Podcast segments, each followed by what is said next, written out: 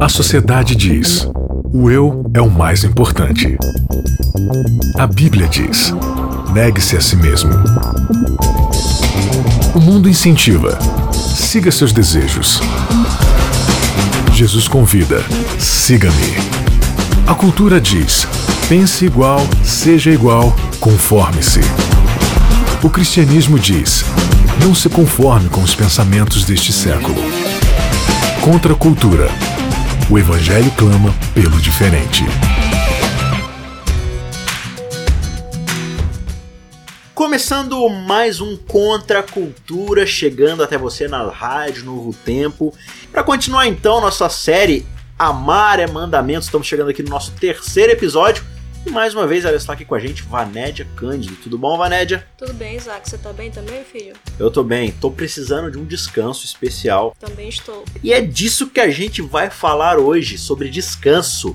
O título de hoje é Lembra-te. Ah, você já ia completar o que eu ia falar agora, né? Você já ia falar Lembra-te do dia de sábado. Não, o título de hoje é lembra-te do outro para o santificar. Como assim, Vanédia Cândido? E você, responde para mim. Daqui a pouco a gente vai ver isso. Responde. Daqui a pouco a gente vai ver isso.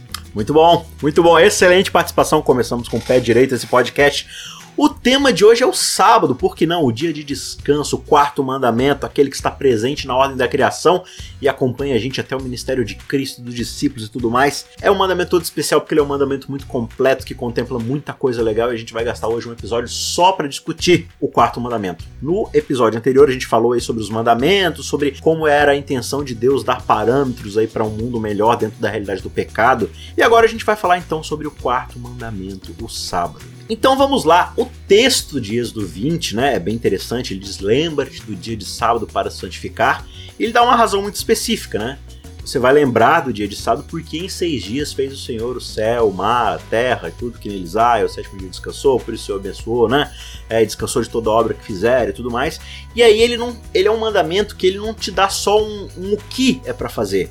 Ele te dá também um porquê e um como, né, Vanélia? Ele diz: olha, você vai fazer isso por que o Senhor fez essas coisas e tal e como. Olha, você não vai fazer nenhum trabalho, você vai descansar dos seis dias que você trabalhou e também é para você fazer com que teu filho, tua filha, teu esposo, tua esposa, o teu servo, tua serva, é, até os teus animais e até forasteiros que entram na sua cidade, todos eles devem estar debaixo do sábado, então a gente vê ali um contexto de igualdade. Manédia, já assistiu um filme é, que saiu um tempo atrás aí chamado O Preço do Amanhã, com Justin Timberlake? Já assisti esse filme.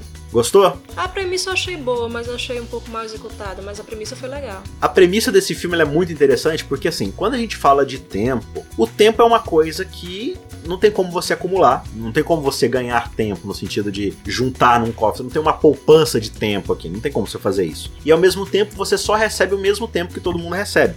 E esse filme é interessante porque, diferente de dinheiro que você pode acumular, riquezas e tudo mais, fazer estoque, né? Esse filme ele transforma o tempo em um câmbio, né? Em uma, em uma moeda. Então todo, todas as pessoas vivem até os 30 anos, né? É alguma coisa assim. Uhum. E a partir dos 30 anos você tem 24 horas, se eu não me engano, acho que é isso daí, ou 10 horas, sei lá. Uh, é porque enfim. você nascia e eu, o cronômetro da sua vida ia decrescendo, né? E aí Sim. você fazia algumas coisas e você ganhava mais tempo e tal, mas todo mundo tinha 30 anos o máximo ali para viver. Só quem tinha aí... muito dinheiro que podia viver mais do que isso. É, e aí ou quando 50, você passava. Coisa desse... assim, 50. É, acho que era 30. E aí quando você passava desse tempo aí, o seu relógio começava a, a, no cronômetro ali, né? Decrescer e quando zerasse a pessoa morria. E aí muita gente ia trocando, né? Trocava o Sim. dinheiro por comida, por coisa, virava o dinheiro. E aí muita gente ia acumulando tempo e vivia, tipo, para sempre, ia vivendo, vivendo, vivendo e tudo mais. Então é interessante que eles conseguem capitalizar o tempo para dizer que, tipo, é, o tempo agora se torna um privilégio, né? Só que quando a gente vai para a Bíblia, e especialmente aqui no quarto mandamento, a gente observa o contrário, né? É, que o sábado, na verdade, ele é um lembrete pra gente de que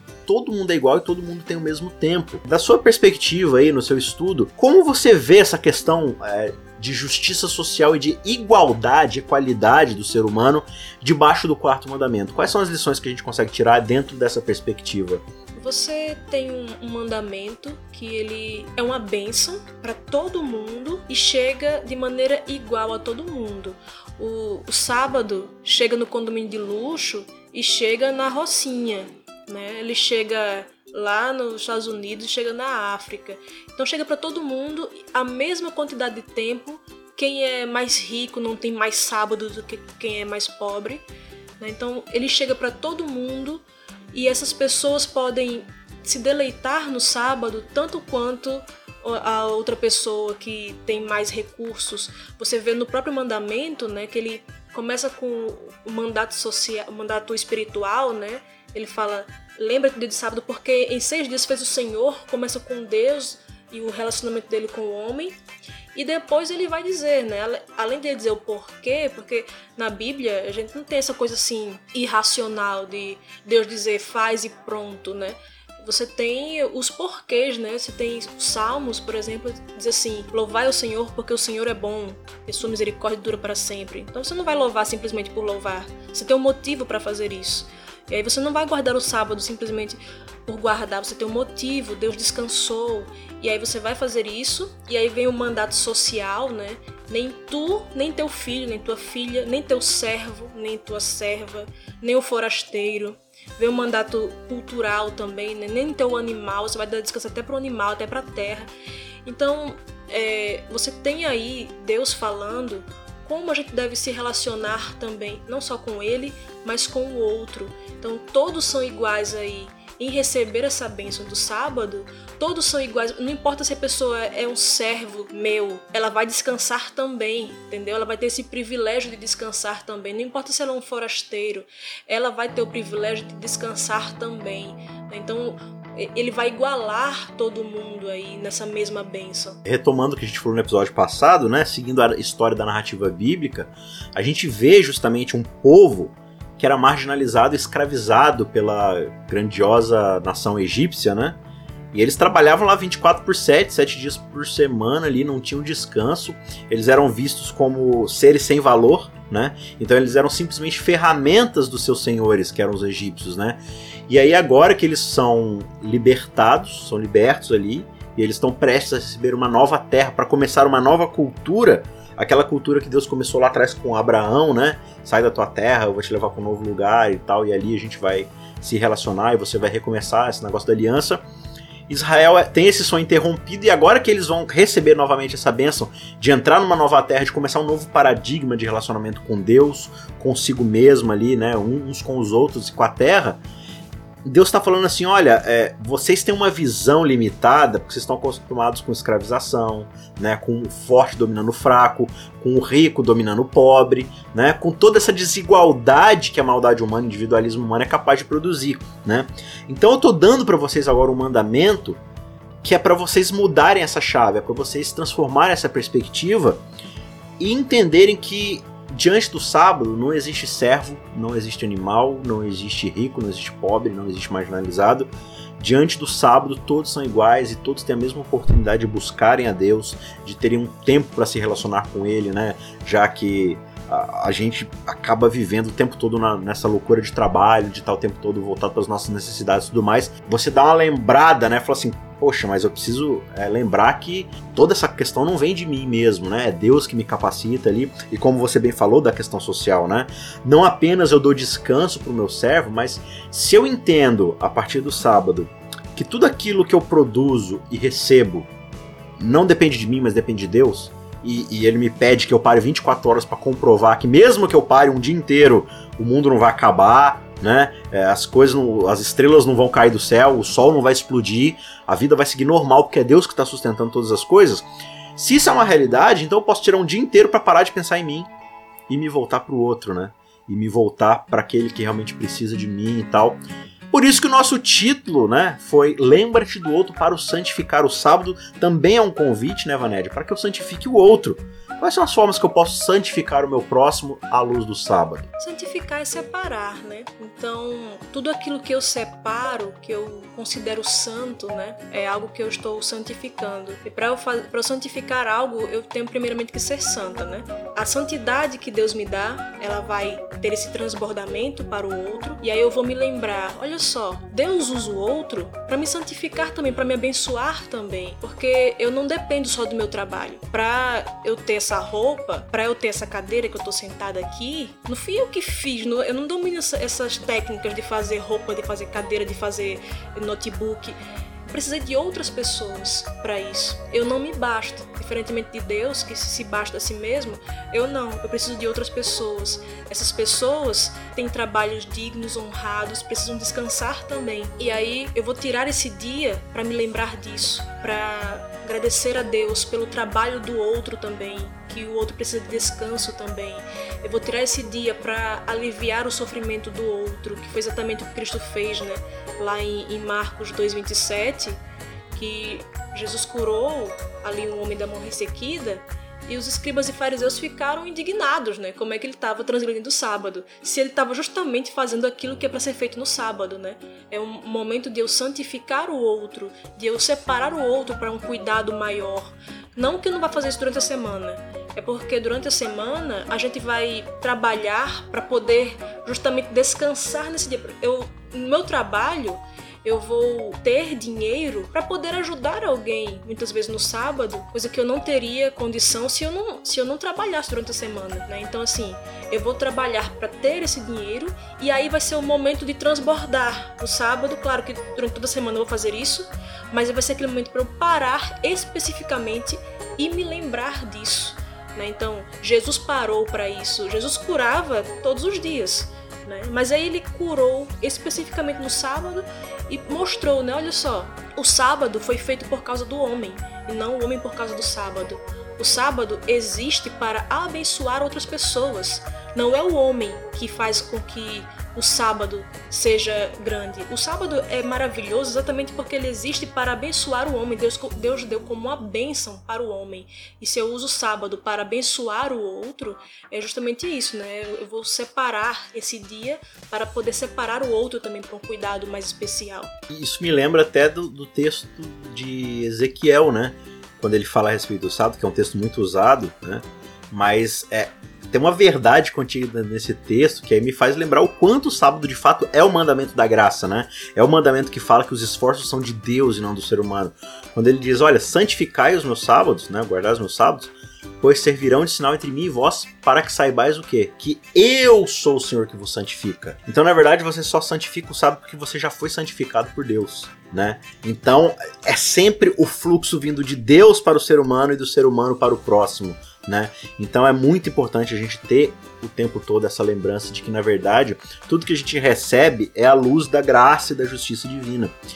O que dentro da realidade da história de Israel deixou de ser um fato, né?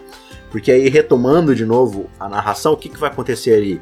Eles saem do Egito, se transformam uma nova nação e Deus fala assim: olha, vocês precisam ter todas essas leis, todas essas regras para vocês não voltarem ao contexto de escravidão. Tá aí o sábado para manter a justiça e igualdade entre vocês, né? E o que, que vai acontecendo no decorrer da história de Israel como nação? Eles vão se tornando cada vez mais iguais àquilo da qual eles foram libertos, né? Eles vão se tornando o próximo Egito. E é até engraçado que você começa os evangelhos com Jesus tendo que fugir do, de Israel, porque Israel tá perseguindo criancinhas para matar, e Jesus foge para onde? Pro Egito. É muito engraçado isso, né? Como é, é, irônica a coisa. O Egito se torna um porto seguro de pessoas que querem matar bebês. Sendo que o Egito começava com esse negócio de matar bebê aí, né?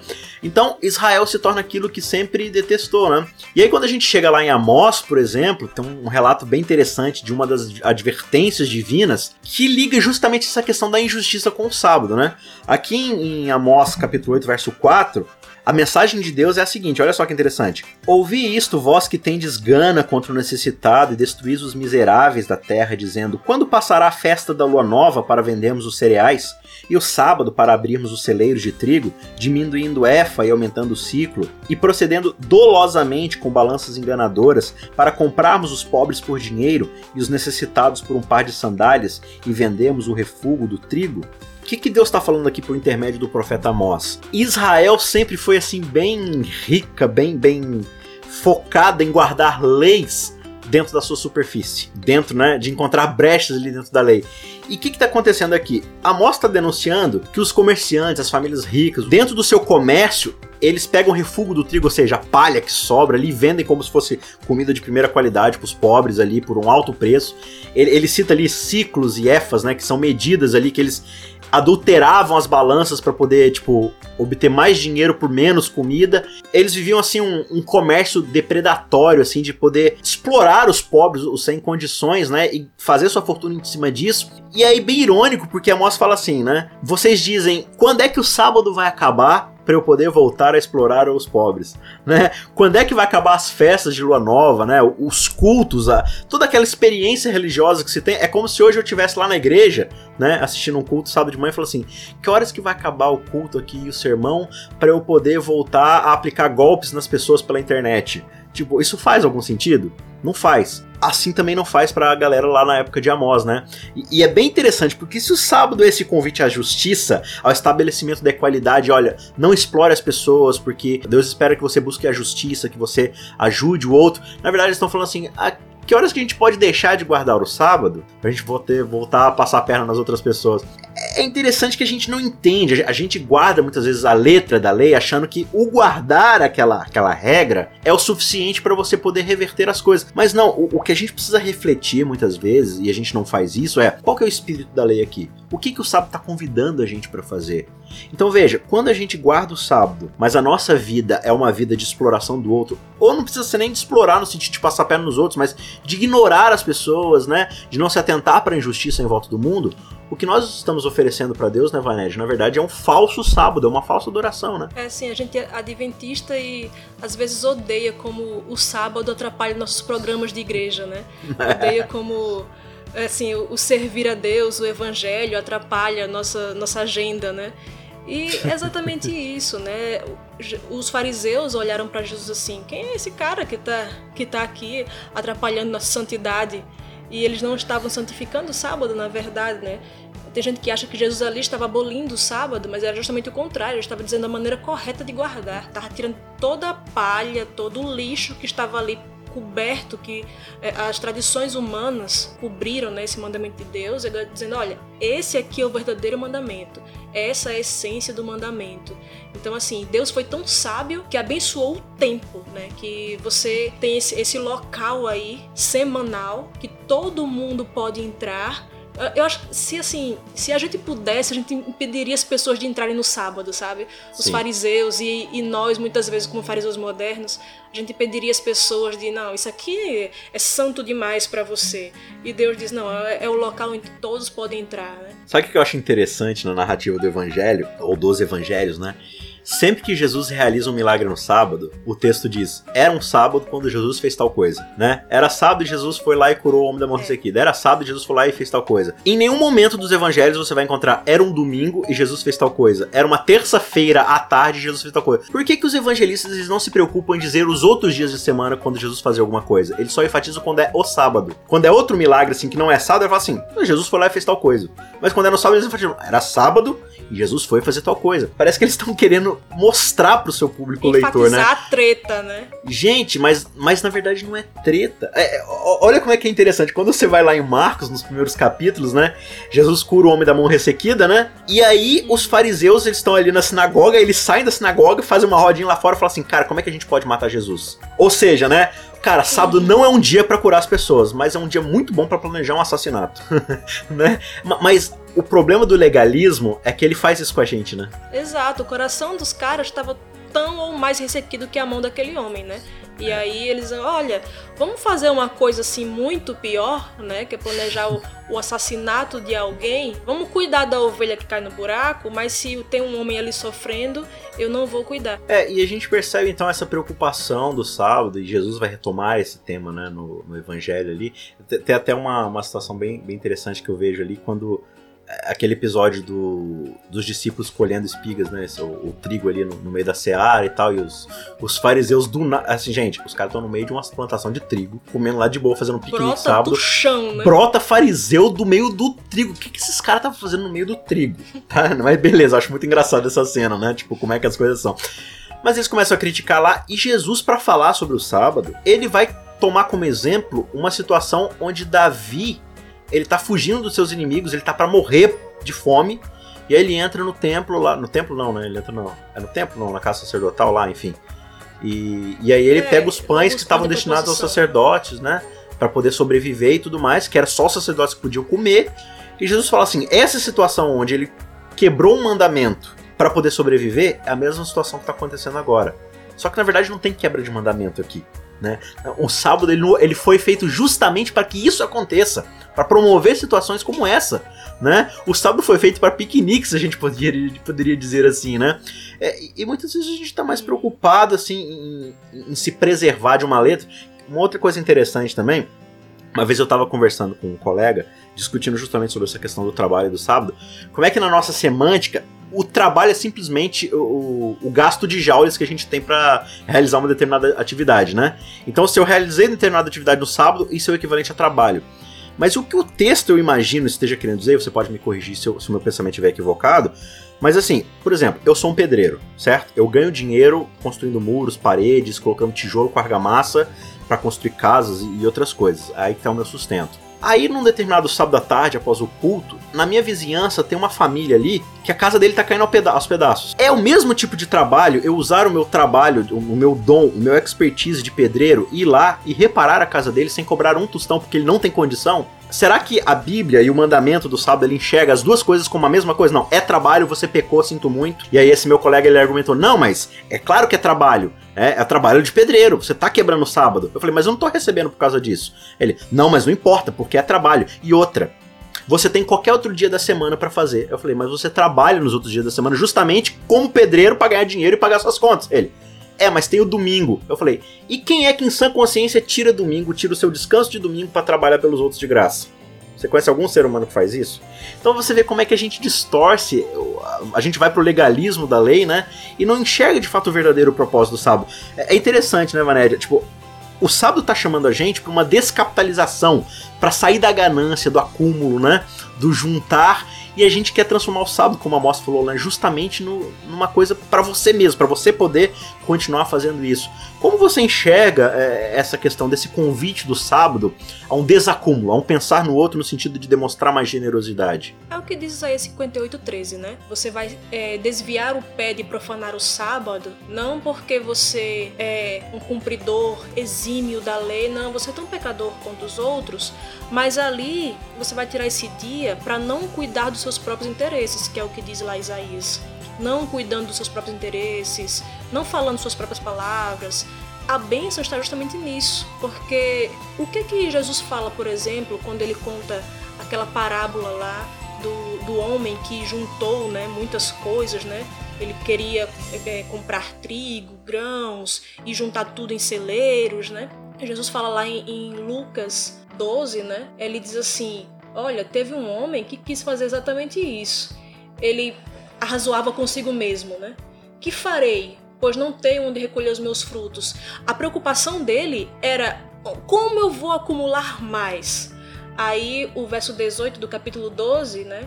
Ele diz assim: Farei isto, destruirei meus celeiros, construirei outros e tal. Aí o verso 19 fala: Então direi à minha alma. Eu vou falar para mim mesmo, né? Então direi à minha alma: Tens em depósito muitos bens para muitos anos.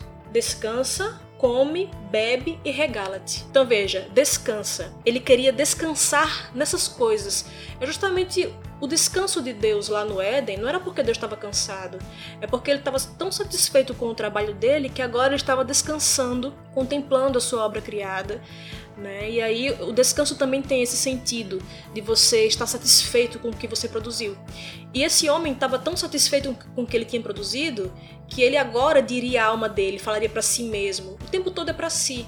Né? Jesus fala lá no Sermão do Monte é, não acumuleis tesouros para si mesmo, não acumuleis para vós outros tesouros aqui nesta terra. Não era, Jesus não estava falando contra poupança, você ter uma previdência privada, nada disso. Ele estava simplesmente dizendo: não façam isso pensando em você mesmo. Que é exatamente o que esse cara fazia, né? E aí Jesus dá uma advertência, né? Ele fala no verso 20 do capítulo 12 de Lucas: Louco, esta noite te pedirão a tua alma, e o que tens preparado, para quem será? Então é uma loucura a gente pensar o tempo todo na gente mesmo.